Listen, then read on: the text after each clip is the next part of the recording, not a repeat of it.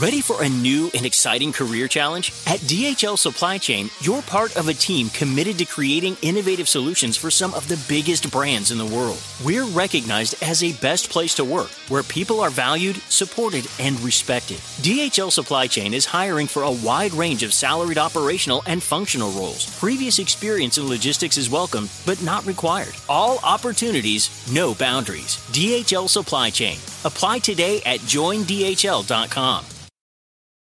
Con Verizon, mantenerte conectado con tus seres queridos es más fácil de lo que crees. Obtén llamadas a Latinoamérica por nuestra cuenta con Globo Choice por tres años con una línea nueva en ciertos planes al Nemery. Después, solo 10 dólares al mes. Elige entre 17 países de Latinoamérica como la República Dominicana, Colombia y Cuba. Visita tu tienda Verizon hoy. Escoge uno de 17 países de Latinoamérica y agrega el plan Globo Choice elegido en un plazo de 30 días tras la activación. El crédito de 10 dólares al mes se aplica por 36 meses. Se aplica en términos adicionales. Se incluye hasta 5 horas al mes al país elegido. Se aplican cargos por exceso de uso.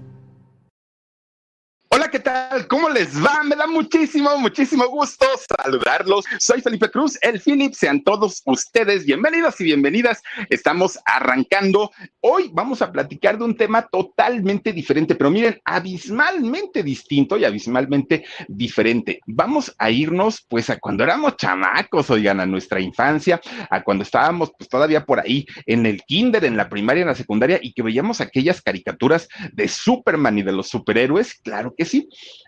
Pero fíjense nada más, terrible, terrible lo que le ocurre y no solamente a los protagonistas de este superhéroe, le ha pasado a los coprotagonistas, le ha pasado a la gente del staff, le ha pasado a la familia de, quienes trabajan para esta película. Y uno de ellos, indiscutiblemente, quizá quien tiene más voz o quien tuvo más voz y de alguna manera tuvo pues eh, más, más, ¿cómo, ¿cómo podemos decirlo?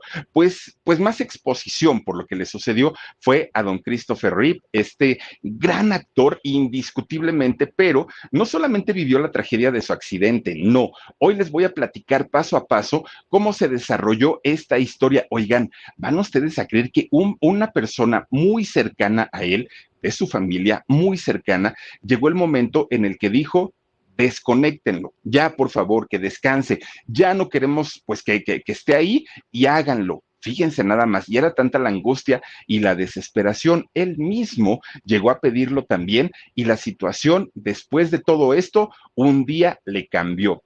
¿Cómo le cambió? Hoy se los voy a platicar de qué manera pudo superar este problema. Bueno, dicen por ahí que los amigos son enemigos. No es cierto, oigan. Hoy les voy a comprobar que no es así. Y cuando hay amigos verdaderos y cuando hay amigos de, de, de verdad, de aquellos que uno conoce siendo jóvenes y llega uno a la edad adulta y siguen siendo amigos, de verdad que esos son los que valen la pena. Y uno de ellos fue quien le salvó la vida a Christopher Reeve. Y hoy se los voy a contar. Así es que por favor los invito a que nos acompañen yo les voy a platicar algo. De mis, de mis cómics y superhéroes favoritos, indiscutiblemente está el Spider-Man, ¿no? Ese, oh, bueno, yo creo que número uno. Y en segundo lugar, el Superman. Ya en tercero, pues el, el hombre de las tinieblas, o cómo se llama el murciélago, este Batman, ¿no? En, en tercer lugar.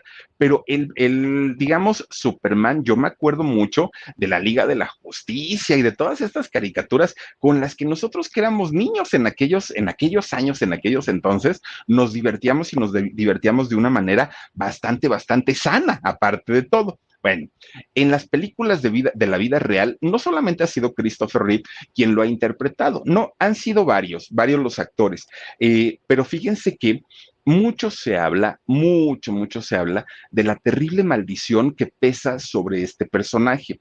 Y no hoy les voy a platicar que no solamente a Christopher Reeve le ha ido muy mal o le fue muy mal, ¿no? Con, con esta situación, no. Les voy a platicar cuántos actores, quiénes de ellos son los que pasaron prácticamente por esta misma situación.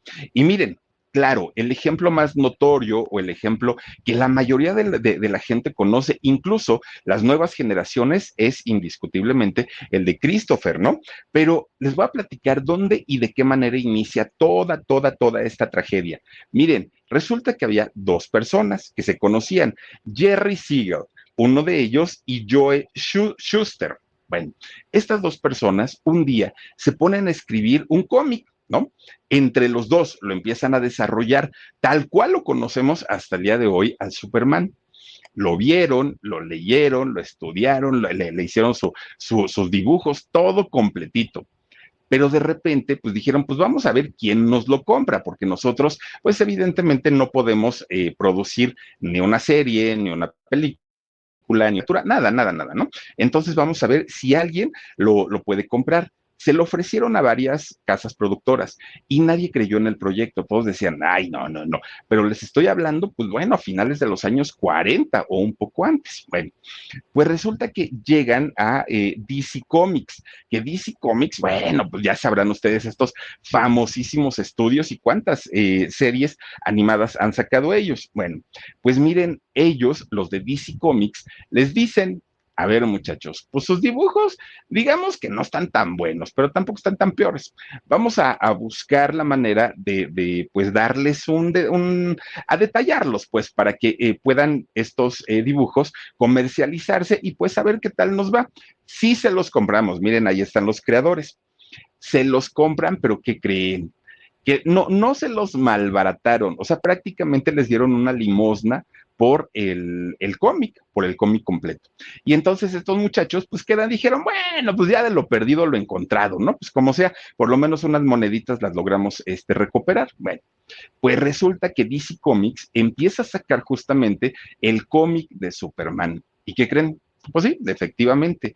Se hace un, pero un exitazo mundial, pero mundial, y en cómic, ¿no? En el en impreso pero mundial. Y entonces estos dos personajes, Jerry y Joy, pues estaban pues imagínense, de ellos se, daban de topes en la pared porque decían, no puede ser posible que eh, pues DC Comics ahora se va a hacer multimillonaria con, con, nuestros personajes y nosotros pues en realidad no ganamos nada y somos los creadores. Ya desde ahí empezaron con el pie izquierdo la serie ellos meten una, pues un recurso legal para poder recuperar su, su personaje del hombre de acero. Pero DC Comics, siendo una empresa, pues imagínense ustedes, ¿no? La cantidad de dinero que maneja, pues claro que no se dejaron. Y ellos sabían que tenían en sus manos un producto que era muy vendible y que era muy comercial. Entonces, con las uñas se defendieron y no logran eh, hacerles quitar estos derechos que tenían de este personaje. Bueno, pues a partir de ahí, miren, desde actores, actrices, los, mismos creadores, los familiares y los técnicos han terminado su vida de una manera tan desafortunada pero tan desafortunada que se empieza a gestar esta idea de la maldición de eh, el héroe o el superhéroe de Superman. Y en este caso hablaremos, claro, de uno de sus protagonistas cuya vida pues fue muchísimo más notoria. El caso de Christopher Dollier Rey Pitney. Es Britney, es el nombre, o era el nombre real de este eh, actor que, por cierto, nació en Nueva York y si fíjense que Christopher estuviera vivo, estaría cumpliendo 70 años. Tampoco es que eh, fuera una persona tan, tan, tan grande, ¿no? Digo, con 70 años, todavía están en plenitud para poder disfrutar de la vida. En el caso de él, pues ya no le tocó. Cuando él nace, que nace allá en Nueva York, fíjense que nace cuando pues ya había pasado la Segunda Guerra Mundial y obviamente todos los países que estuvieron implicados en, en esta guerra estaban tratando de recuperarse, ¿no? La situación en todos estos países pues no era la mejor, ¿no? Incluido Estados Unidos. Y estamos hablando de, de allá de Nueva York. Bueno, pero el papá de, de, Christopher era un hombre, bueno, no solamente muy preparado, Franklin Dollier Reif era un académico, escritor, poeta, editor. Bueno, el señor hacía prácticamente de todo. Además, había sido bisnieto de un eh, comandante nacional de la Legión de Estados Unidos. Este es un cargo que ya no existe al día de hoy, pero era un cargo militar y era de los más altos. Entonces, digamos que el tatarabuelo de Christopher, pues llegó a ser una persona de las más importantes dentro del ejército de Estados Unidos. Y a sus hijos, a sus nietos, pues obviamente les dio una preparación porque había el dinero les dio una preparación en el arte, en la cultura, en todo, todo, todo lo relacionado pues con, las bellas artes sobre todo. Y eh, de esta manera pues todos los hijos crecieron. Obviamente, Chris, cuando eh, nace, aunque todo el mundo estaba pues en la pobreza extrema, su familia no, porque su familia era una familia de renombre. Pero además también, fíjense que su mamá era una destacada eh, periodista, periodista de, de aquel momento. Entonces, pues obviamente entre la mamá que tenía un buen trabajo, entre el papá que también tenía un buen trabajo, pues Christopher y su hermano, porque después tuvieron un hermano de nombre eh, Junior, ay, no me acuerdo si era, no, no, no, Benjamín, su hermano Benjamín, este, también tenían una, una vida pues bastante holgada.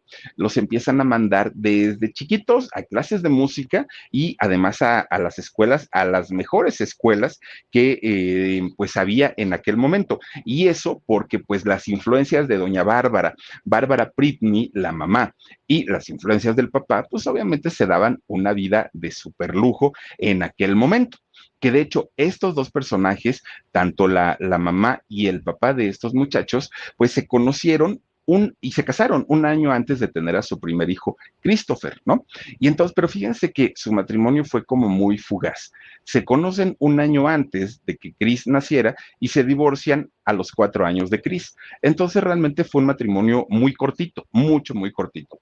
Se divorcian y, bueno, no, sí, sí, sí, se divorcian y resulta que tanto eh, doña Bárbara como eh, el papá cada uno pues se va para su casa. Incluso con Verizon, mantenerte conectado con tus seres queridos es más fácil de lo que crees. Obtén llamadas a Latinoamérica por nuestra cuenta con Globo Choice por tres años con una línea nueva en ciertos planes al Nemery. Después, solo 10 dólares al mes. Elige entre 17 países de Latinoamérica como la República Dominicana, Colombia y Cuba. Visita tu tienda Verizon hoy. Escoge uno de 17 países de Latinoamérica y agrega el plan Globo Choice elegido en un plazo de 30 días tras la activación. El crédito de 10 dólares al mes se aplica por 36 meses. Se aplica en términos adicionales. Se incluye hasta 5 horas al mes al país elegido. Se aplican cargos por exceso de uso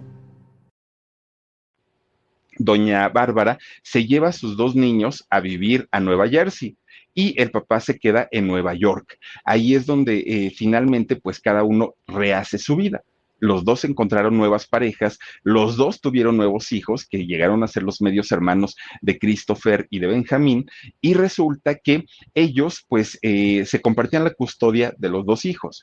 Entonces los dos niñitos tuvieron que, aprender a convivir con sus medios hermanos y con sus padrastros, ¿no? En el caso de, de ellos. Bueno, pues Chris cuando entra a la primaria, él ya sabía perfectamente que todo el rollo, todo el mundo de las artes le encantaba, le gustaba, pero fíjense que Christopher tenía una pues digamos, una cualidad muy, muy padre. De entrada, un niño hermoso, un niñito guapísimo, ¿no? Muy, muy, muy guapo, ojitos azules, eh, su cabellito rubio y siempre, bueno, su mamá lo llevaba a natación. Entonces, pues empieza a adquirir un buen físico. Pero además, el, el chamaquito, el niño, tenía una manera de atraer, e, era un imán el que el niño tenía.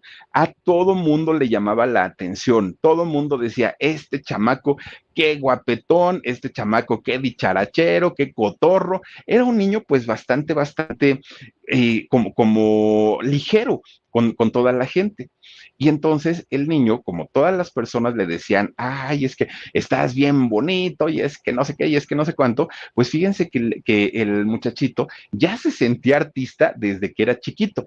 Tan es así, fíjense que cuando, cuando estaba en la primaria, era el primero en levantar la mano para los festivales escolares o para las obras de teatro. Y en aquel momento su papá y su mamá le compraban todas las novelas de Shakespeare, todas, todas, todas. Y el chamaco ustedes dirán, un niño de 5 o 6 años, ¿qué le va a interesar las novelas, sobre todo este tipo de novelas, bueno, pues, pues tan, de, de alguna manera tan densas? Pues Christopher se las echaba completitas, de principio a fin, todas y él hacía los papeles, imagínense nada más, de las novelas de Shakespeare. Entonces, pues eh, Christopher empieza a tener como esta facilidad para poder interpretar papeles, ¿no? Y papeles actorales, además, muy, muy, muy buenos. Él sabía que había nacido para la fama, él lo sabía de, desde que estaba chiquitito, chiquitito. Bueno, pero como también los llevaban a clases de música, fíjense que cuando cumple nueve años Christopher, ya era un pianista, pero de los mejores que había a sus nueve años. Y también cantaba, y cantaba muy bien. Oigan, desde chiquillo, chiquillo, tenía un vocerrón, no, no, no, no, pero miren, de aquellos que, de hecho su maestro de música le decía que después de, la adolescencia, cuando ya los, varones cambiamos de, voz, iba a ser un barítono con una colocación de voz extraordinaria. Los barítonos son aquellos que tienen unos tonos graves, pero gravísimos, y eh, aparte un buen pianista. Si Christopher Reeve no se hubiera dedicado a, la actuación, indiscutiblemente se hubiera dedicado a la música, porque además era lo que a él le, le, apasionaba. Pero también algo que lo hacía muy feliz era el deporte. Desde chiquitito su mamá lo llevaba a natación, pero también practicaba hockey sobre hielo, béisbol y equitación que bueno, ¿quién iba a decir que la equitación años más tarde, pues lo postraría, ¿no? En, en, una silla de ruedas. Pero bueno, resulta que Chris era un buen deportista. Entonces, pues miren, sus facciones de él siempre fueron bien definidas, sus facciones eh, de, de su rostro pero el físico que adquirió haciendo todos estos deportes, nah, bueno, pues imagínense, estaba súper atlético, pero además era un muchacho muy delgadito. No crean ustedes que, que, Christopher era como lo conocimos en, en, Superman, no, era muy delgadito, pero miren, marcadito, cuadritos, cuadritos, cuadritos, como yo, hagan de cuenta, ¿no? Pero bueno, él un poquito, un poquito más. Oigan, exageradamente eh, como tipo Bruce Lee, hagan de cuenta. Y ya ven que no tenía ni un gramo de grasa ese hombre, pero tampoco es que estuviera así inflado, ¿no? No, no, no, Bruce Lee era flaquito, pero súper marcado. Ese tipo de cuerpo era el de Chris cuando estaba, cuando estaba chiquillo seguía pues obviamente sus ojos azules, rubio, eh, su, su, piel blanca, llamaba muchísimo la atención, pero no era todo. Fíjense que Chris desde que cumplió 15 años, ya medía un metro con 92 centímetros, casi dos metros.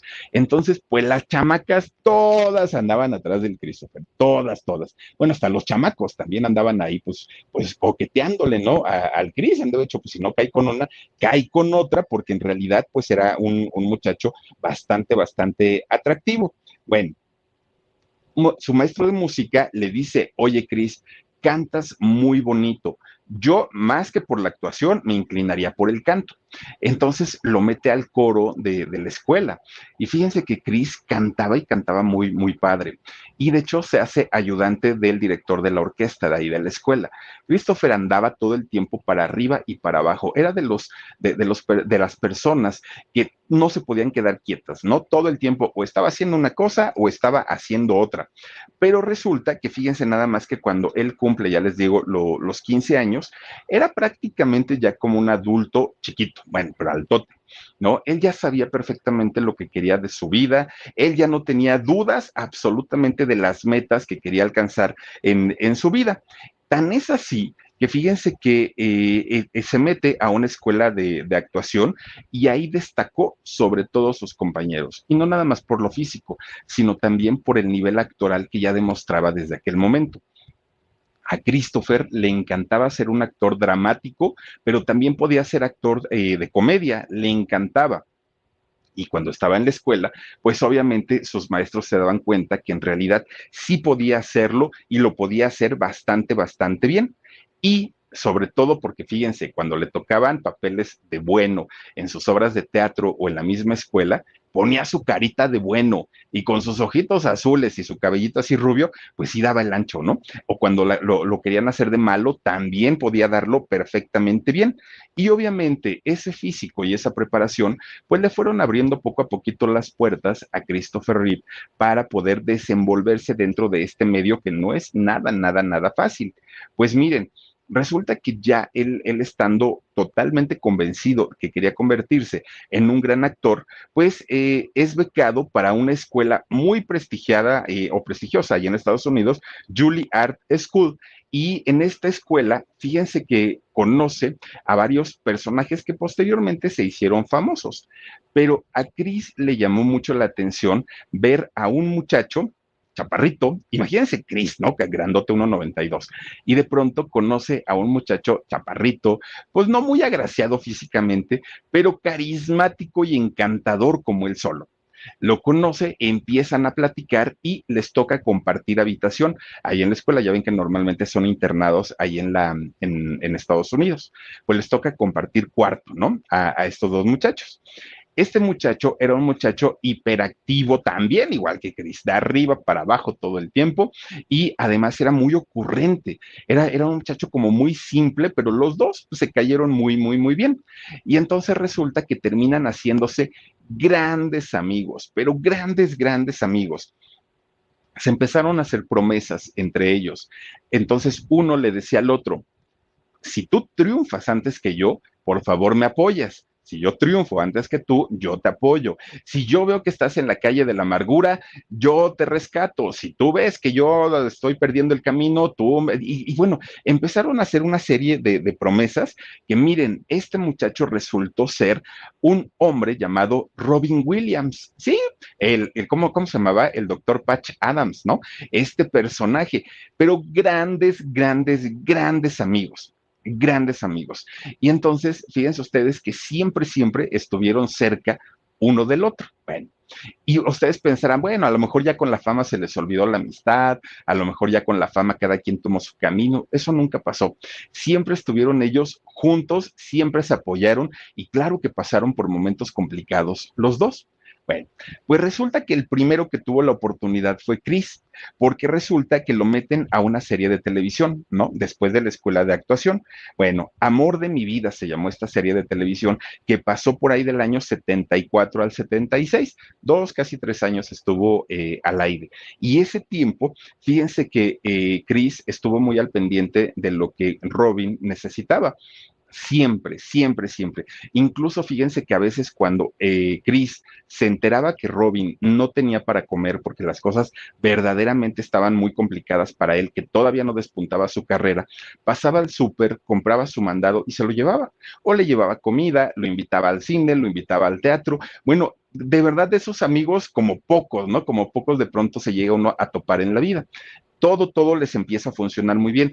Chris empieza a trabajar en obras de teatro en Broadway también, como cantaba, como bailaba, como actuaba, pues para él y con ese físico, las puertas se le empezaron a abrir de una manera pues muchísimo más eh, rápido, ¿no? Todavía que, que, a Robin, que él sí tenía que demostrar que era un gran actor. Con Verizon, mantenerte conectado con tus seres queridos es más fácil de lo que crees. Obtén llamadas a Latinoamérica por nuestra cuenta con Globo Choice por tres años con una línea nueva en ciertos planes al Nemery. Después, solo 10 dólares al mes. Elige entre 17 países de Latinoamérica como la República Dominicana, Colombia y Cuba. Visita tu tienda Verizon hoy. Escoge uno de 17 países de Latinoamérica y agrega el plan Globo Choice elegido en un plazo de 30 días tras la activación. El crédito de 10 dólares al mes se aplica por 36 meses. Se aplica en términos adicionales. Se incluye hasta 5 horas al mes al país elegido. Se aplican cargos por exceso de uso. Bueno, pues miren, resulta que lo contratan a Chris para hacer dos películas, una llamada Alerta Roja y otra La Dama de Gris o algo, algo de, La Dama de Gris por ahí.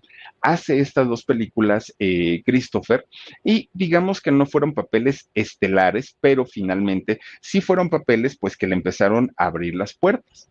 Pero llega el bendito año de 1978, cuando tenía 26 años de edad, cuando de repente un día se entera, ¿no? Que estaban haciendo unas audiciones. Y entonces, pues, de hecho se enteraron los dos, Robin y, Chris, pero el personaje, pues, se sabía que iba a ser para un superhéroe. Entonces Robin dijo, ay, por favor, a mí cuando, pues, ¿cuándo, no? Yo me pongo eso, me voy a ver como botarga, dijo el Robbie Williams. Entonces, este, dijo, pero tú vas, Chris, pues mira, tú estás, estás estético y pues mira, yo te acompaño. Dijo el Chris, no, no, no, tú ve a tus cosas y yo, este, pues voy a hacer mi, mi audición ahí va Christopher, que fíjense que cuando Chris fue y se enteró para qué era el papel, él dijo, ese papel es mío, ya, ¿para qué, para qué hacen tantas pruebas, no? Soy guapo, estoy chulo, estoy grandote, y sé actuar, pues, ese papel es mío, miren así, rapidito, rapidito, voy a sacar a todos los que están ahí en el casting. Pues, ¿qué creen? Pues que no, que me lo rebotan, porque fue a las audiciones para el personaje de Superman, que aparte muchos actores este, ya reconocidos estuvieron por ahí, y resulta que cuando le toca actuar, le dicen los productores, a ver muchacho, tu nombre, no, pues soy Christopher Reeve. A ver, ponte el traje este, ¿no? De, de, ya saben, así de musculoso y todo. Uy, no, mijo, eso no lo llenas. No, no, no, te faltan músculos. Estás bien flaco, bien, bien, bien flaco. Y entonces resulta que fíjense ustedes que Chris sale de ahí muy, muy, muy, muy, muy, pero muy este, decepcionado, porque él decía, ese papel era mío, ¿no? Y ese papel, ¿por qué me lo quitaron? Si, si yo me preparé, si yo me veo bien, y, y no entendía por qué los productores le habían dicho que no. ¿Ven? ¿Y qué creen? Los productores dijeron, a ver, pues así mal, mal, mal no está el muchacho. Vamos a dejarlo como plan B. Si el plan A nos falla, pues ya lo llamamos y lo preparamos, pues eso es lo de menos. Pero no, hay algo que no, no, no, no nos convence. Era que estaba flaquillo, muy, muy este, eh, fibrado, pero muy flaco. Y entonces resulta que la primera opción, ¿quién creen que era? La primera opción para hacer el papel de Superman era nada más ni nada menos que Sylvester Stallone. Sí, este, el Rocky, ¿no? El Rocky 1, 2, 3, 10, 20 y 50, él era el, el, encargado o iba a ser el encargado de protagonizar este personaje. Entonces, después de haber audicionado a cantidad y cantidad y cantidad de gente, pues resulta que había dos candidatos. Uno, Christopher Reeve, y el otro era Sylvester Stallone. Que bueno, Sylvester ya estaba prácticamente dentro de la película porque los productores ya lo habían aceptado. Ellos dijeron sí, pero faltaba el visto bueno del director. Y el director no había visto todavía, eh, pues, a ninguno de ellos para eh, saber quién o quién, o sí, quién iba a representar a este eh, personaje de Superman. Bueno, pues resulta que Richard Donner, que, que, fue el productor de esta película, cita a los dos, cita a Sylvester y cita a, a Christopher. Cuando los vio, dijo, oye, tú habías salido antes en un papelillo ahí de una película. Y dijo Chris, sí, pero eras rubio y tenías ojos azules. No, pues que sí. ¿Y por qué te los pintaste y por qué traes pupilentes? Ah, pues porque yo pensé que iba más con el personaje de, de, de Superman. Ah, ya verdad, una vueltecita y le empieza con que para allá, para acá, para acá. No, tú eres, indiscutiblemente tú eres, dijo este, eh, el, director, ¿no? Richard Donner. Y entonces, pues a Silvestre Stallone le dijeron, va, con permiso y ahí te llamamos para la otra. Pero había un problema faltaba inflarse porque estaba flacucho.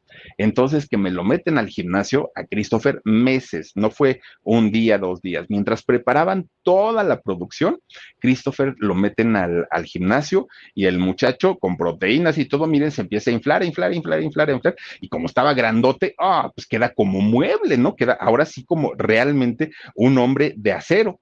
Bueno, pues resulta que Christopher, siendo un actor novato, que no tenía nombre y no tenía un nombre importante como actor y sobre todo allá en Hollywood, le estaban dando el protagónico de una de las películas más caras que se habían filmado hasta aquel momento, que esta película tuvo una inversión de 150 millones de dólares.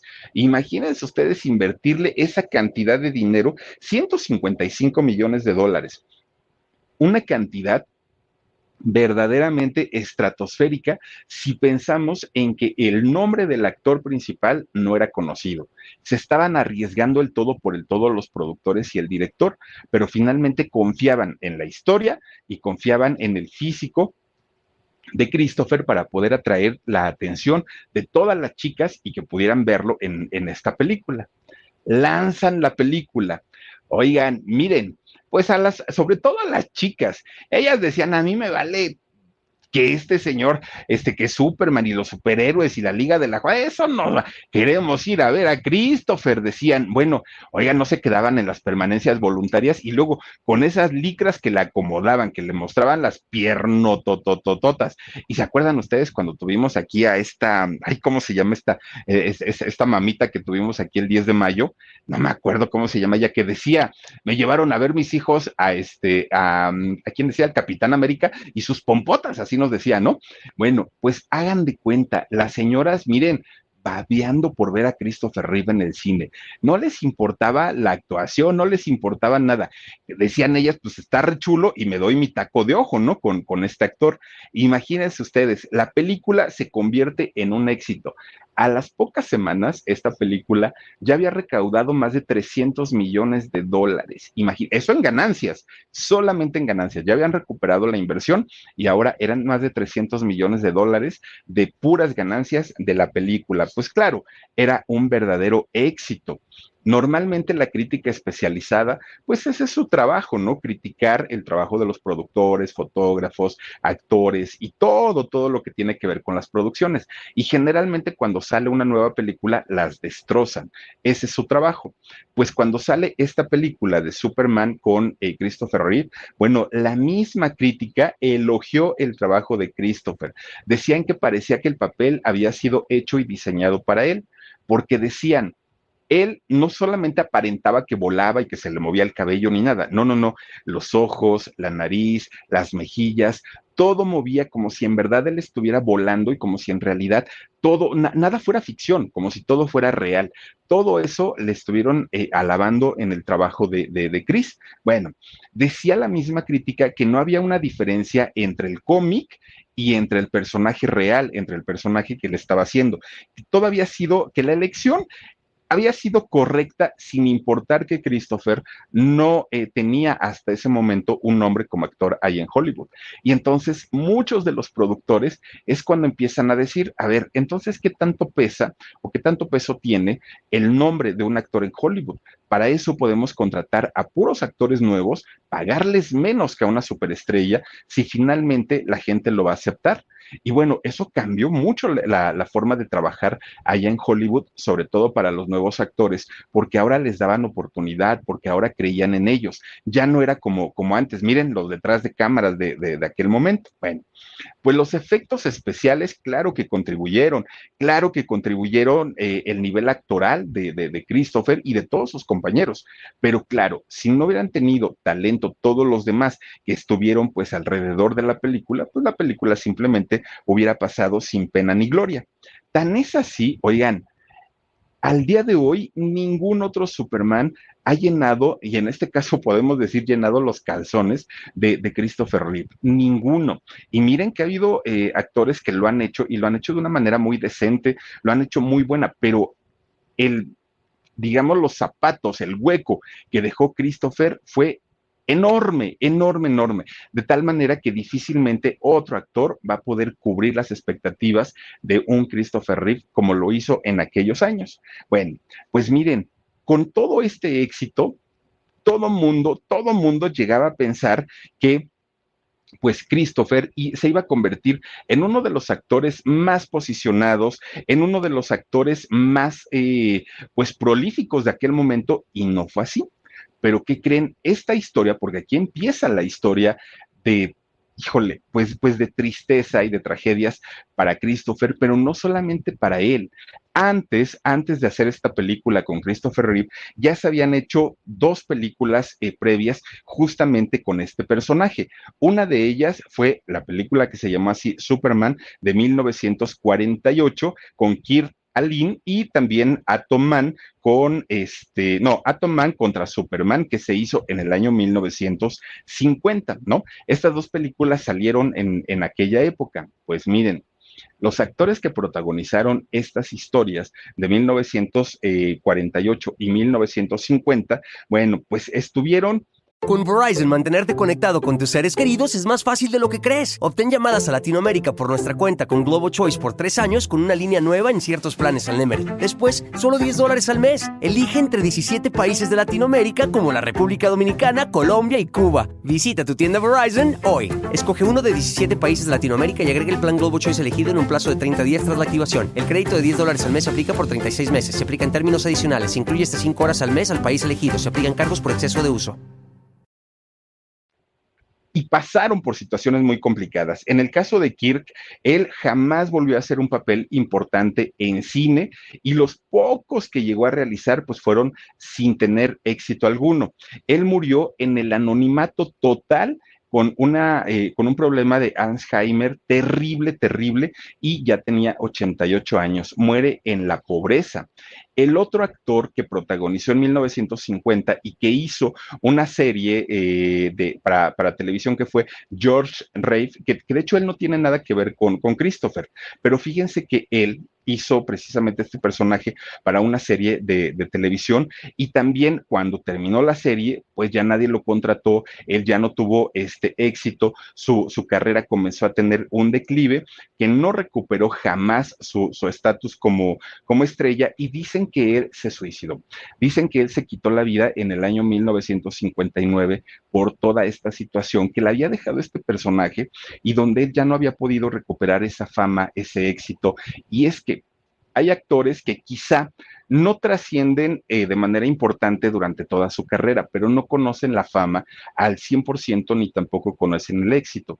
Pero en el caso de un actor que ya protagonizó películas en Hollywood, que ha vivido, bueno, pues probado las mieles del triunfo y del éxito, y de pronto caer en el abismo, no logran recuperarse. Y ese, ese justamente fue su caso, tan es así que ya les digo que él mismo atentó contra su vida y lo logró en el año 59. Bueno, Christopher Reeve fue el tercer hombre en ponerse este traje con la S, ¿no? De, de, Superman. Y todo pues parecía estar perfectísimo, no había ningún problema. Para él era como un sueño. Después de haber luchado y buscado una oportunidad en el cine, por tantos años, de pronto verse pues él ya en, en, un traje de superhéroe y con las taquillas llenas todo, todo, todo el tiempo, pues resulta que él se sentía el hombre más feliz. Que por cierto, durante eh, esa, esa época conoce a una muchacha que era representante de modelos. Esta muchacha trabajaba con puros modelos, ¿no? Eh, su nombre Exton, eh, algo de Exton, ahorita, ahorita les voy a decir el nombre, pero resulta que esta chica muy, muy, muy guapa, Guy Exton, eh, hay algo así de, de, de Exton. Bueno, pues resulta que esta muchacha muy guapetona, resulta que se fija en Christopher y Christopher dijo, oh, pues de aquí soy empiezan a noviar, ¿no? Tienen una, una relación y de hecho con ella, eh, Christopher tuvo a sus dos primeros hijos, Alexandra y Matthew. Son los dos hijos de esta pareja. Bueno, pues miren, de, ah, sí, gracias, este, Omar. Oigan, pues de, de, desde este momento, Christopher habla con su pareja. Y cuando habla con su pareja, le dice, oye, tenemos que hacer algo, nos está yendo muy bien a ti con los modelos, a mí con, con las películas, tenemos que hacer algo para ayudar a la gente. ¿Y qué creen que hizo Christopher? Christopher empezó a apoyar a cuanta fundación se encontraba en el camino, pero eran fundaciones que apoyaban a las personas que te, tenían o padecían algún tipo de parálisis. Fíjense lo que son las cosas. Christopher, en, en total plenitud de su vida, de su carrera, con una salud al 100%, él empezó a apoyar a las fundaciones y asociaciones que se dedicaban a ayudar a la gente con parálisis. Bueno, Después Christopher empieza a abogar para que también eh, se le diera más apoyo y más difusión a los Juegos a los Juegos Paralímpicos, ¿no? También porque él como gran deportista que había sido toda su vida, le interesaba ver a las personas que tenían alguna alguna discapacidad triunfando y recibiendo medallas olímpicas. Fue un hombre que siempre se interesó en este tipo de, de situaciones. Bueno, pues total, todo mundo, los críticos, los productores, el mismo público, decían que la carrera de Christopher Reeve estaba destinada al éxito, a ser uno de los actores más cotizados de Hollywood, a ser un personaje importante para la industria del cine. Bueno, nada podía estar más alejado de la realidad. Esto no fue así. Christopher, después de esta primer película de Superman, no podía quitarse el traje. Y, y, digo, no podía quitárselo en el sentido actoral. ¿Por qué? Porque ningún productor lo volvió a contratar, ninguno. Era muy, muy, muy complicado porque todo el mundo lo quería ver de Superman. Y si no era de Superman, pues decían, ay, no, qué flojera ver, ver a este hombre. La verdad es que no, no le daban la oportunidad en aquel momento. Por ahí, por ahí alguien se compadeció de él y le, dieron papeles muy pequeños que ni siquiera eran protagónicos en películas como El reportero de la calle 42 o Lo que, eh, lo que queda de día también hizo esta película o Pida el tiempo que vuelvas. Fueron películas que hizo después de Superman, pero ninguna se comparó al éxito tan tremendo, tan tremendo que había tenido con eh, cuando se puso este traje de superhéroe él entendió, Chris entendió perfectamente que pues el único trabajo que le había dado la fama, el éxito y el dinero había sido Superman, ¿no? Había sido ser el hijo de Krypton. Y entonces, pues dijo, no, no, no, pues si esto es lo que me dio fama, pues vamos a proponerle a los productores que hagan las secuelas seguramente a ellos también les va a convenir, seguramente a todos nos va a convenir en cuestión de dinerito y pues claro, yo voy a recuperar mi carrera. Bueno, pues fíjense que lo hicieron. Christopher Reeve no solamente hizo una película de Superman, en total fueron cuatro las que él realizó, hizo tres más después de la primera. Bueno, pues obviamente esto lo único que hizo y lo único que logró fue que si de por sí con la primera película ya estaba encasillado como Superman, tres películas después fue imposible quitarse el traje, ya no, ya, ya, ya, todo era Superman, todo era en relación a Superman, ya, o sea, él llegó a hartarse, de hecho, de, de esta situación, porque decía, oigan, pero recuerden que también soy actor dramático, recuerden que también sé hacer comedia, recuerden que pues no, no solamente este, pues puedo, puedo ponerme el traje de Superman. Sí fue un personaje importante, pero eso ya pasó. Ahora pues, pues sé hacer otros personajes y no solamente me queda este traje, me pueden quedar los que ustedes me pongan a hacer pero los productores ya habían hablado y ya habían dicho que no. Christopher pues prácticamente ya había dado lo que tenía que dar en aquel, en aquel momento.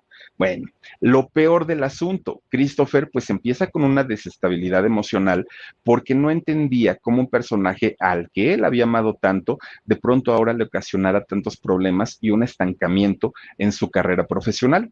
Entonces empieza a tener problemas con su esposa, que de hecho ellos nunca se casaron, ellos simplemente estuvieron eh, en unión libre, pero fueron padres, ¿no? De, sus dos hijos, de Matthew y, de esta chica, Alexandra. Entonces resulta que se separan, se separan en buenos términos, deciden y acuerdan compartir la custodia de los hijos y pues bueno, Christopher tenía que regresar a su carrera, retomarla y por fin sacudirse el traje de Superman y trabajar en cualquier otro personaje. Pero miren, sí hizo más películas, ninguna con relevancia, ninguna con importancia todo le iba mal porque el dinero se iba terminando, porque no tenía cerca a sus hijos, porque su ex esposa ya estaba en otro, en, otro mundo, los productores no lo, no lo llamaban, todo estaba mal para la vida de Christopher. Cuando de repente, oigan, conoce a una actriz guapísima, guapísima, guapísima, Diana, eh, Dana eh, Morosini. Fíjense que conoce a esta chica, actriz muy, muy, muy guapa, y cuando Chris la vio, dijo, esta niña es la niña de mi vida. Pero ¿qué creen? Que cuando Dana lo ve, dijo, ah, ya sé quién es este, este es el Superman. Se ha de sentir el más grande de todos, ha de ser nada, un, payasito, ha de ser el, el, todas mías, el que nada más anda conquistando, el que nada más quiere tener relaciones con ellas y después las anda votando. Eso fue lo que dijo Dana. Entonces, cuando Chris se le acerca y le habla bonito, pues Dana me lo manda, me lo mandó por un tubo, pero bien lejos. Y le dijo, no, señor, no se equivoque, yo no soy ninguna de sus fans, sé la carrera que usted tiene, sé lo importante que es en el cine, pero la verdad es que yo no soy de esas. Así es que, pues mire, no pierda su tiempo conmigo y pues vaya por otro lado, ¿no? Aquí no es, señor. Y eso, pues claro, eso le dio en la torre a, Christopher, quien dijo era lo que yo buscaba. Justamente alguien que no me viera como artista, que no me viera como, como el millonario, porque aparte ya no lo era, que no me vea como eso, que me vea como un ser humano, que me vea como un hombre.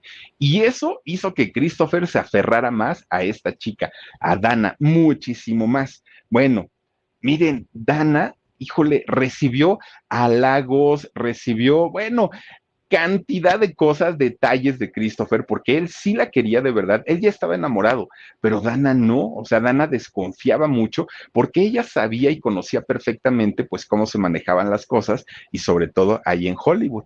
Pues finalmente a tanto ruego, a tantos detalles, a tantos regalos y a tanta persecución que le dio, persecución en buena onda, ¿no? Que le hizo Christopher, que un buen día Dana la acepta acepta a Chris y ¿qué creen? El otro, ni tardo ni perezoso, le dijo, ay, no, antes de que te arrepientas, nos casamos ahorita mismo. Y Dana entendió que en realidad Chris sí la quería de una manera sana. Con Verizon, mantenerte conectado con tus seres queridos es más fácil de lo que crees. Obtén llamadas a Latinoamérica por nuestra cuenta con Globo Choice por tres años con una línea nueva en ciertos planes al Nemery. Después, solo 10 dólares al mes. Elige entre 17 países de Latinoamérica como la República Dominicana, Colombia y Cuba. Visita tu tienda Verizon hoy. Escoge uno de 17 países de Latinoamérica y agrega el plan Globo Choice elegido en un plazo de 30 días tras la activación. El crédito de 10 dólares al mes aplica por 36 meses. Se aplica en términos adicionales. Se incluye hasta 5 horas al mes al país elegido. Se aplican cargos por exceso de uso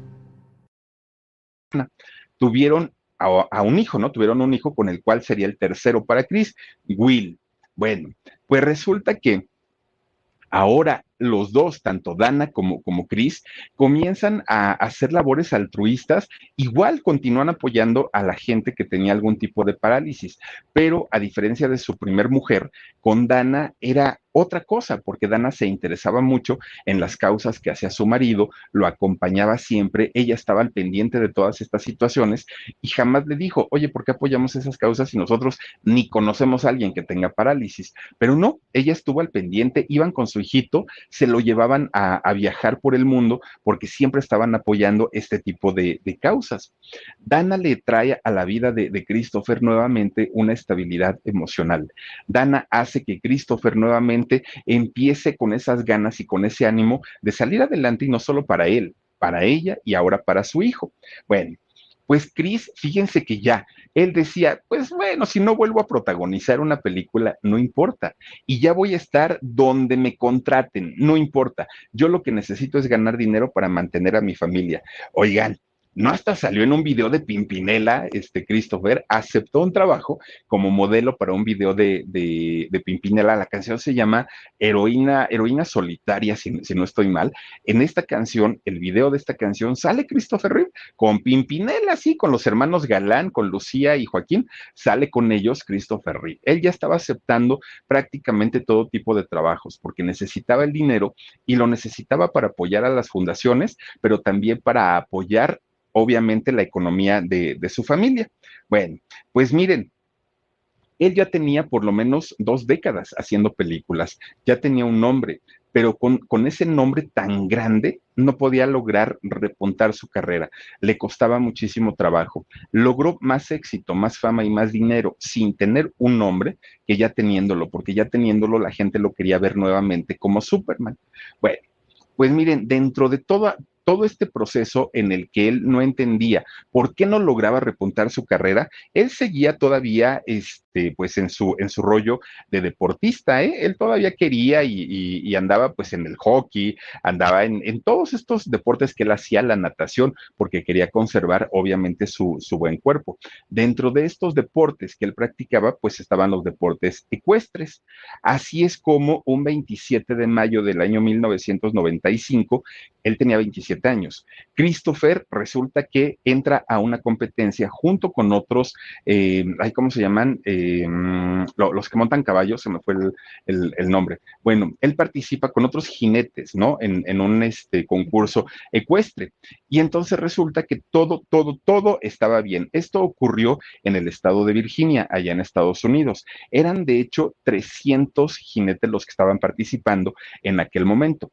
La prueba consistía en que los caballos tenían que, saltar 15 obstáculos que iban pues de diferentes medidas y ya saben, ¿no? Todo, lo que se hace en este tipo de, competencias. Christopher montaba un caballo de nombre Buck. Y este, e, este caballo Buck, que aparte era pura sangre, ya se imaginarán, de estos caballos preciosos, pero grandísimos. No, no, una chulada de caballo, ¿no? Christopher se monta en su caballo y empieza a competir. Toda la competencia iba de alguna manera, pues bien. Resulta que en, un obstáculo que tenía que, brincar Christopher, va encarrerado el caballo con, imagínense esas patotototas de los caballos, ¿no? las zancadas que dan deben ser enormes, parece que vuelan los caballos.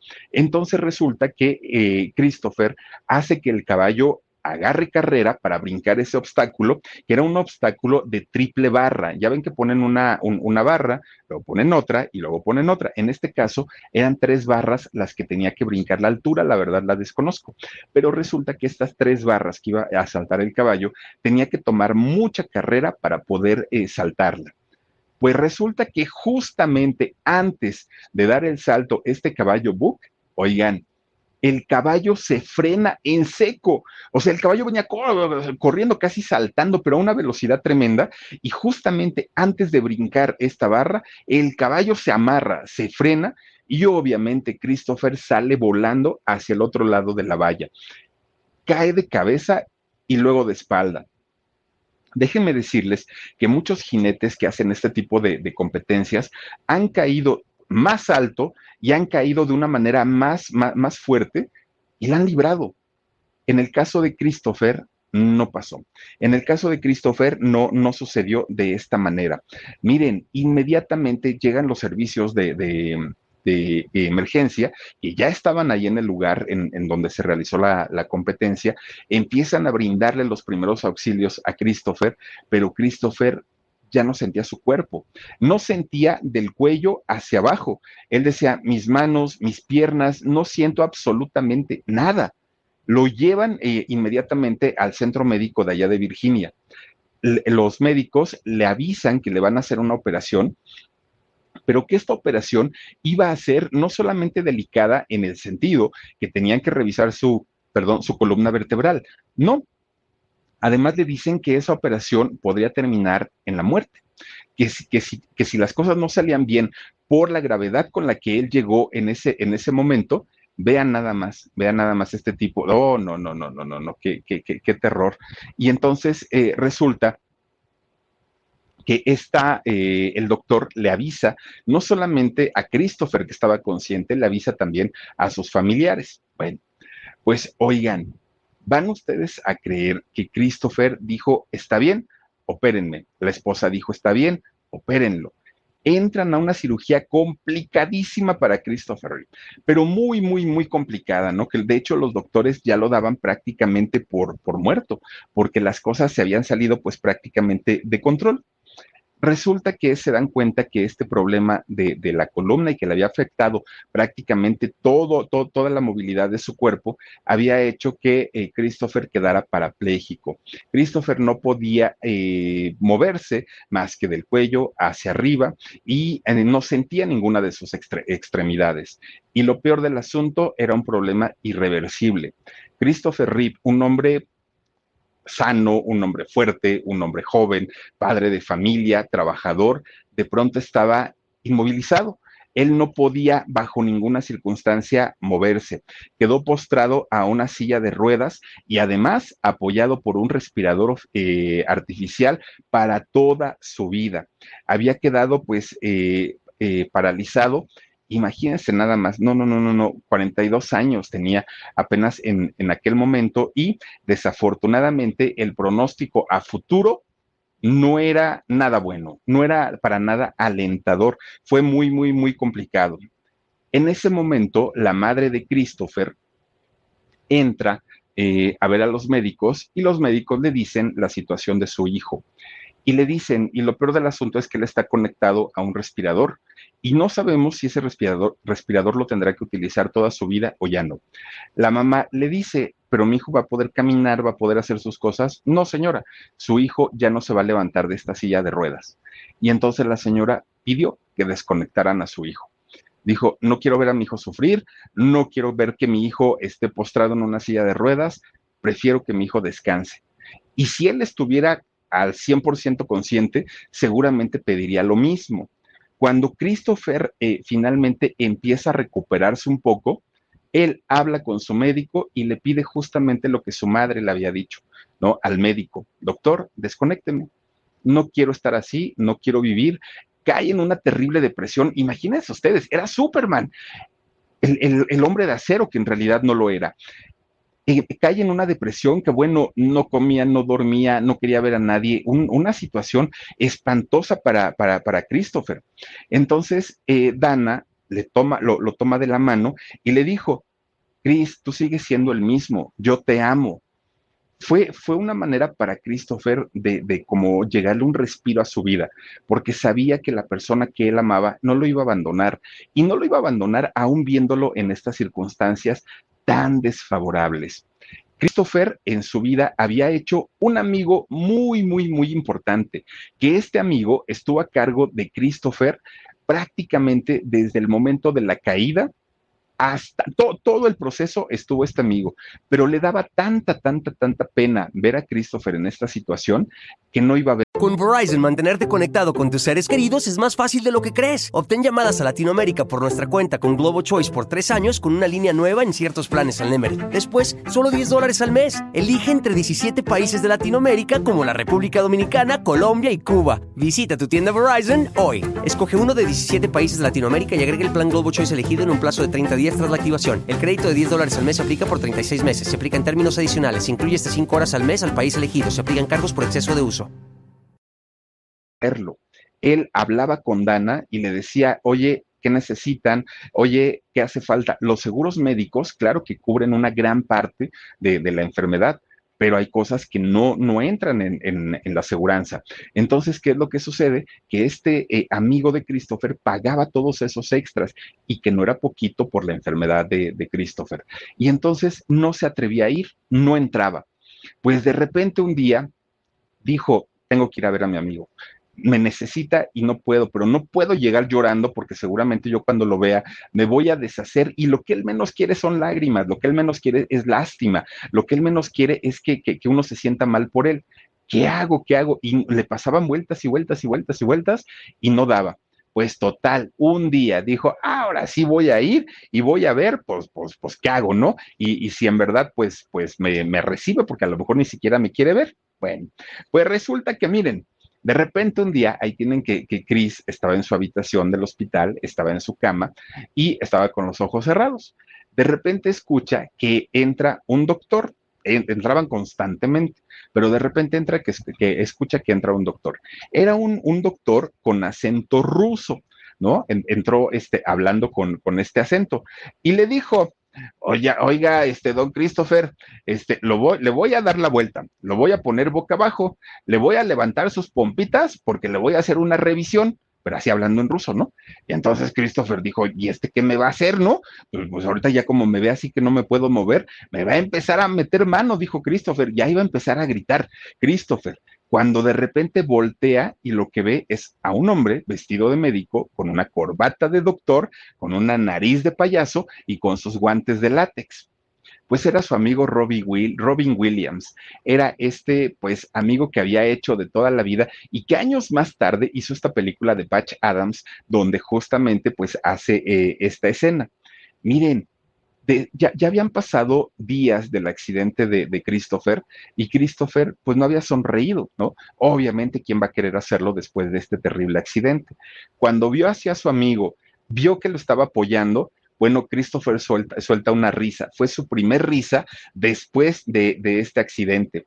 Él sabía que sin importar la condición que él tenía, tanto su esposa, como, como su mejor amigo, iban a estar con él bajo cualquier circunstancia. Y eso hizo que Christopher retomara las ganas de vivir, que Christopher tuviera otra vez, pues, este, estas ganas y este ánimo de querer salir adelante. Él sabía que estaba destrozado, pero que también tenía toda la fuerza para poder seguir con su vida. Tenía a su esposa y tenía a su gran amigo. Bueno, pues total, miren, sale finalmente eh, Christopher que en aquel momento el, problema de depresión de Robin Williams apenas comenzaba. Este problema que sufrió tan, tan, tan fuerte y que lo llevó a quitarse la vida, apenas se le estaba desarrollando en esos años. Bueno, pues resulta que Christopher finalmente sale del hospital y obviamente no quería ser visto públicamente, obviamente no quería que la gente viera a Superman, el gran superhéroe, pues eh, en una silla de ruedas. Él no quería. Y su esposa respetó esta, esta decisión. No se le había visto a Christopher, él estaba por resguardado en, en su casa, pero resulta que cuando llega la entrega de premios Oscar del año 96, Christopher se arma de valor y sale con su silla de ruedas y acompañado de su guapísima esposa y llegaron a la premiación. Oigan, aplausos y llanto entre el público, entre sus mismos compañeros. La gente que estaba en televisión, bueno, lloraban de ver a Christopher en esta situación, pero cuando él comienza a hablar, no, bueno, lo que él dijo a todo mundo, a todo mundo, pues le, le causó no solamente asombro, sino pues era, era, una manera de decir, este hombre está más acuerdo que, cualquier persona que está completito y que puede moverse de, de pies a cabeza.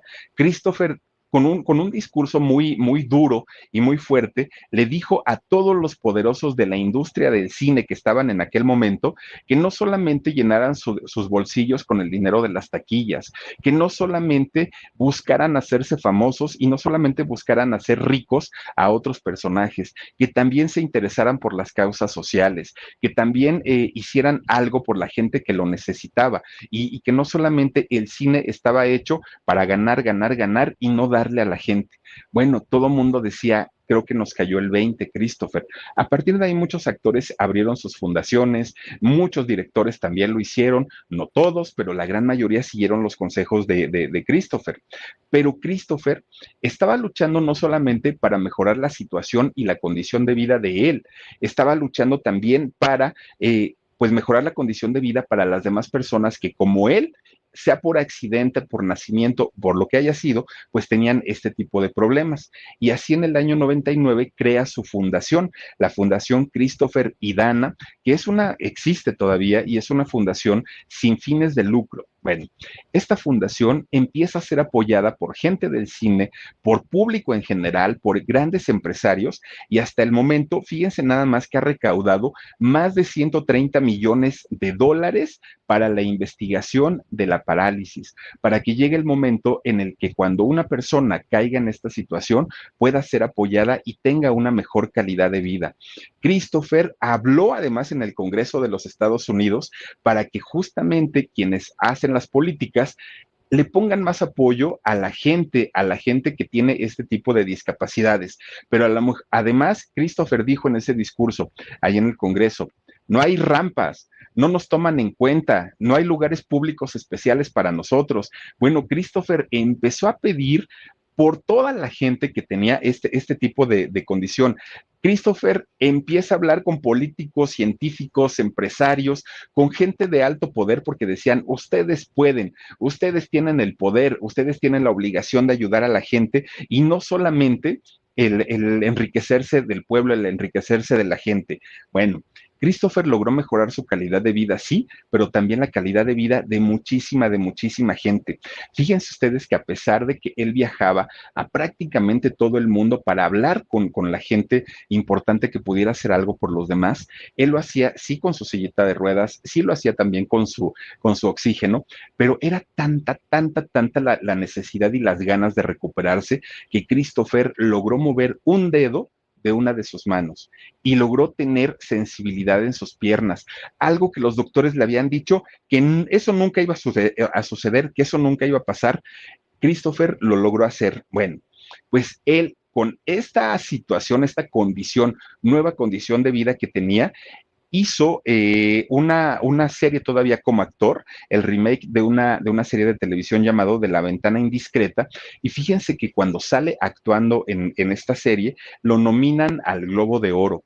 Y esto porque, obviamente, por el esfuerzo que hizo para estar ahí.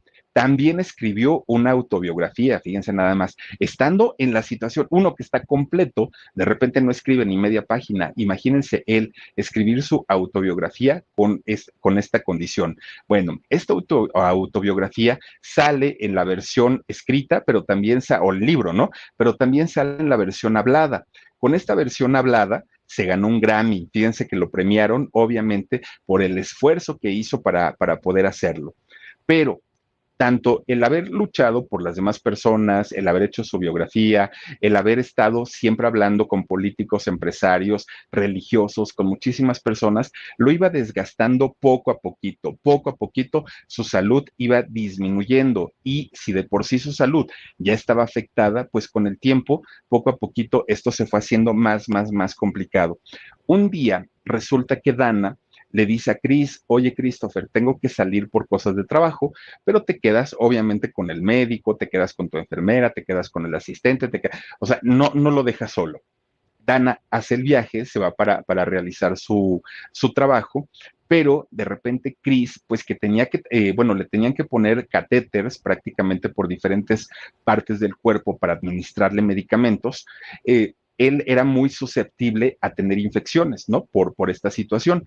Y llegó el momento en, el que su cuerpo ya estaba tan debilitado por tanto, eh, pues tanto piquete, por tanto trabajo, por, por todo el desgaste que además con la edad ya tenía, que de repente, pues estas infecciones, su cuerpo ya no las controlaba tan bien. Además había desarrollado úlceras su médico lo comienza a revisar. Entonces, al revisarlo y ver que tenía fiebre, ver que tenía eh, pues estas infecciones que ya las tenía pues por, por varias partes del cuerpo, decide darle un antibiótico. El médico, oigan, pues el, el antibiótico no le cae bien al cuerpo de Christopher. Empieza a convulsionar y le da un paro cardíaco inmediatamente el médico empieza a hacer, pues obviamente, todas las labores, ¿no? De resucitación y le habla a, la esposa de Chris, ¿no? Inmediatamente le marca y le dice, tienes que venir, Dana, pasó esta situación. Chris ya iba de camino al hospital. Dana pasó a votar todo lo que estaba haciendo, no le importó absolutamente nada y llega directamente al hospital. Miren, Dana llegó solamente para poder despedirse de Christopher. En realidad solo estuvo poquito tiempo y Christopher pierde la vida. Evidentemente, pues para Dana fue un golpe porque ella estuvo con ella en los peores momentos de Christopher, en los peores, cuando él se quería quitar la vida, cuando no quería comer, todo lo peor le tocó a ella, pero también le tocó el ver renacer a su esposo, el verlo con estas ganas de ayudar a la gente, de hablar fuerte y duro para que la gente se concientizara y pudieran ayudar a las personas que como él tenían este problema y ella vivió todo ese proceso. Para Dana fue un golpe exageradamente duro y exageradamente fuerte. Miren, tan fuerte fue que lo primero que, la gente decía, van a cerrar la, fundación, ya no van a ayudar a, la gente. Pues Dana dijo, si mi esposo lo hizo estando en la situación que estaba, ¿por qué no lo voy a hacer yo? ¿Por qué no voy a seguir ayudando? Y ella se convierte en la presidenta de la fundación durante mucho tiempo, bueno, no, no, no fue mucho tiempo, pero durante algún tiempo ella estuvo dirigiendo toda esta situación.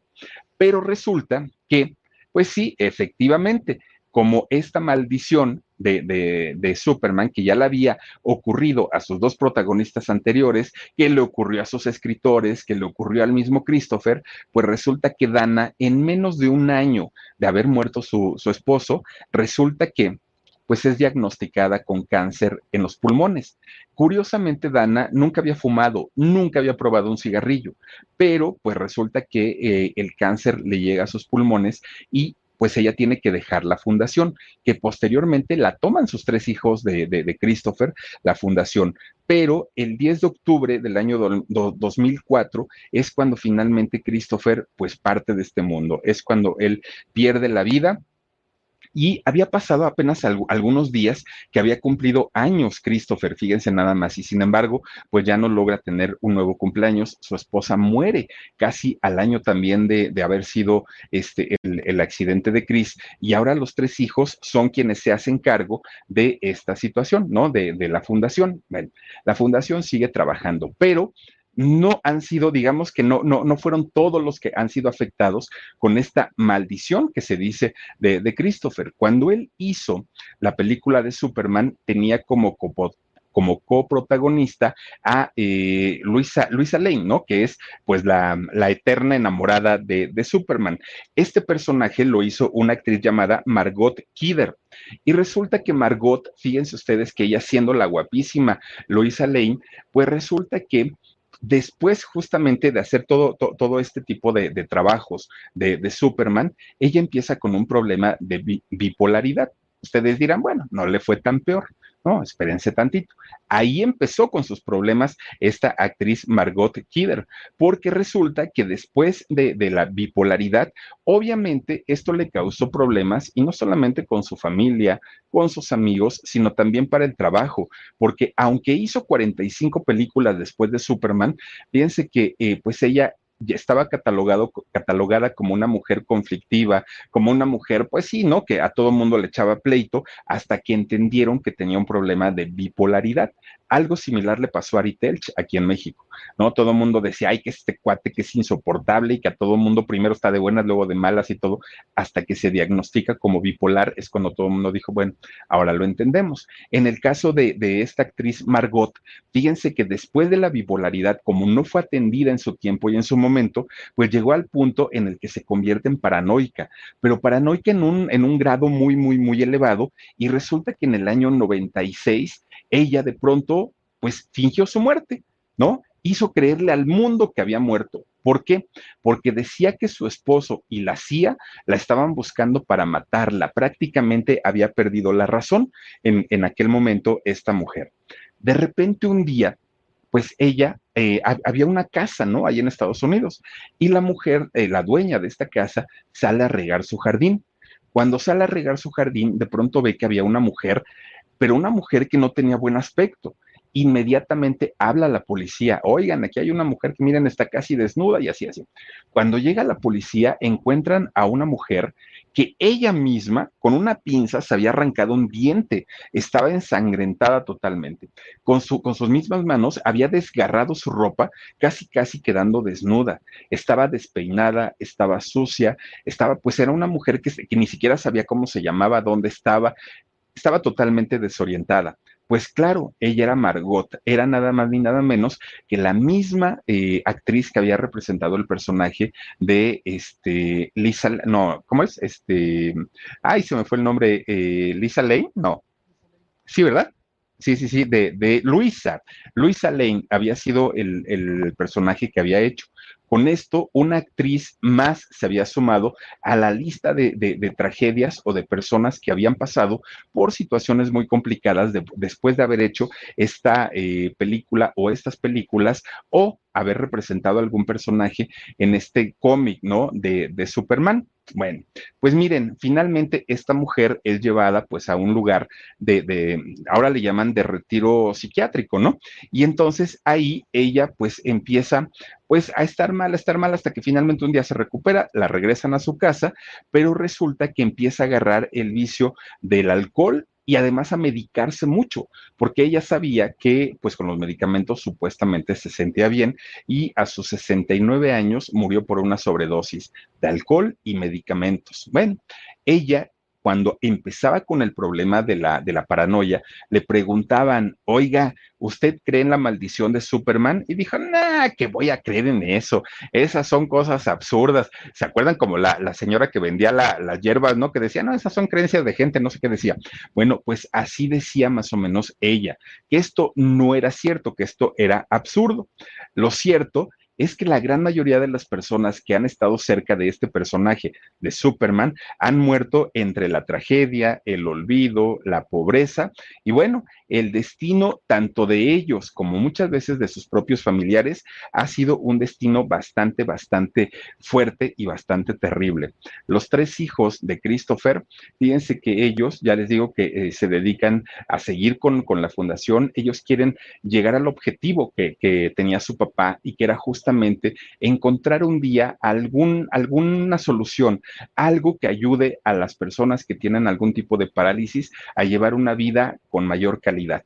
Entonces, los muchachos, los tres siguen el ejemplo de, de su papá y ellos, fíjense que eh, cuando los han entrevistado por separado, los tres han llegado a la conclusión de que Christopher, Christopher Reeve, fue un extraordinario padre, un extraordinario actor y un ejemplo de vida, no solamente para ellos, sino para mucha gente que seguramente conocen su historia y para quienes no la conocen, pues aquí se las estoy presentando ahora en el canal del Philip. Oigan, una historia verdaderamente triste, pero a la vez, miren, reconforta, porque de verdad uno luego dice, pues yo me quejo porque me duele la costilla, me quejo porque ando mal de los ojos, pero imagínense ustedes en el caso de, de, un Christopher Reeve, que era rico, famoso, guapo, exitoso, tenía absolutamente todo, y de pronto perderlo, pero además poder salir de esta situación y no solo eso, ser un ejemplo de vida para los demás, dice uno, lo que me pasa a mí es de risa, no tiene nada, absolutamente nada que ver. Un ejemplo de vida, definitivamente Christopher Reeve, en paz descanse. Pero bueno, pues ahí está la historia de este gran superhéroe que pasó a ser eh, un héroe de, película o de caricatura, a ser un héroe de la vida real, Christopher Reeve, pues ahí está, y en paz descanse. Pero bueno, gracias de verdad, les quiero eh, desear bonita noche, dulces sueños que la pasen muy rico. Nos vemos mañanita. Gracias por todo su cariño y por su apoyo. Adiós.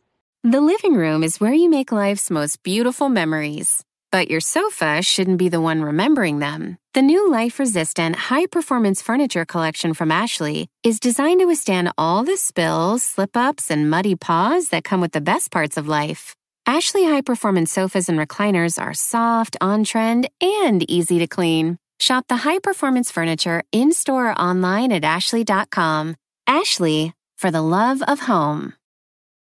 Con Verizon, mantenerte conectado con tus seres queridos es más fácil de lo que crees. Obtén llamadas a Latinoamérica por nuestra cuenta con Globo Choice por tres años con una línea nueva en ciertos planes al Nemery. Después, solo 10 dólares al mes. Elige entre 17 países de Latinoamérica como la República Dominicana, Colombia y Cuba. Visita tu tienda Verizon hoy. Escoge uno de 17 países de Latinoamérica y agrega el plan Globo Choice elegido en un plazo de 30 días tras la activación. El crédito de 10 dólares al mes se aplica por 36 meses. Se aplica en términos adicionales. Se incluye hasta 5 horas al mes al país elegido. Se aplican cargos por exceso de uso.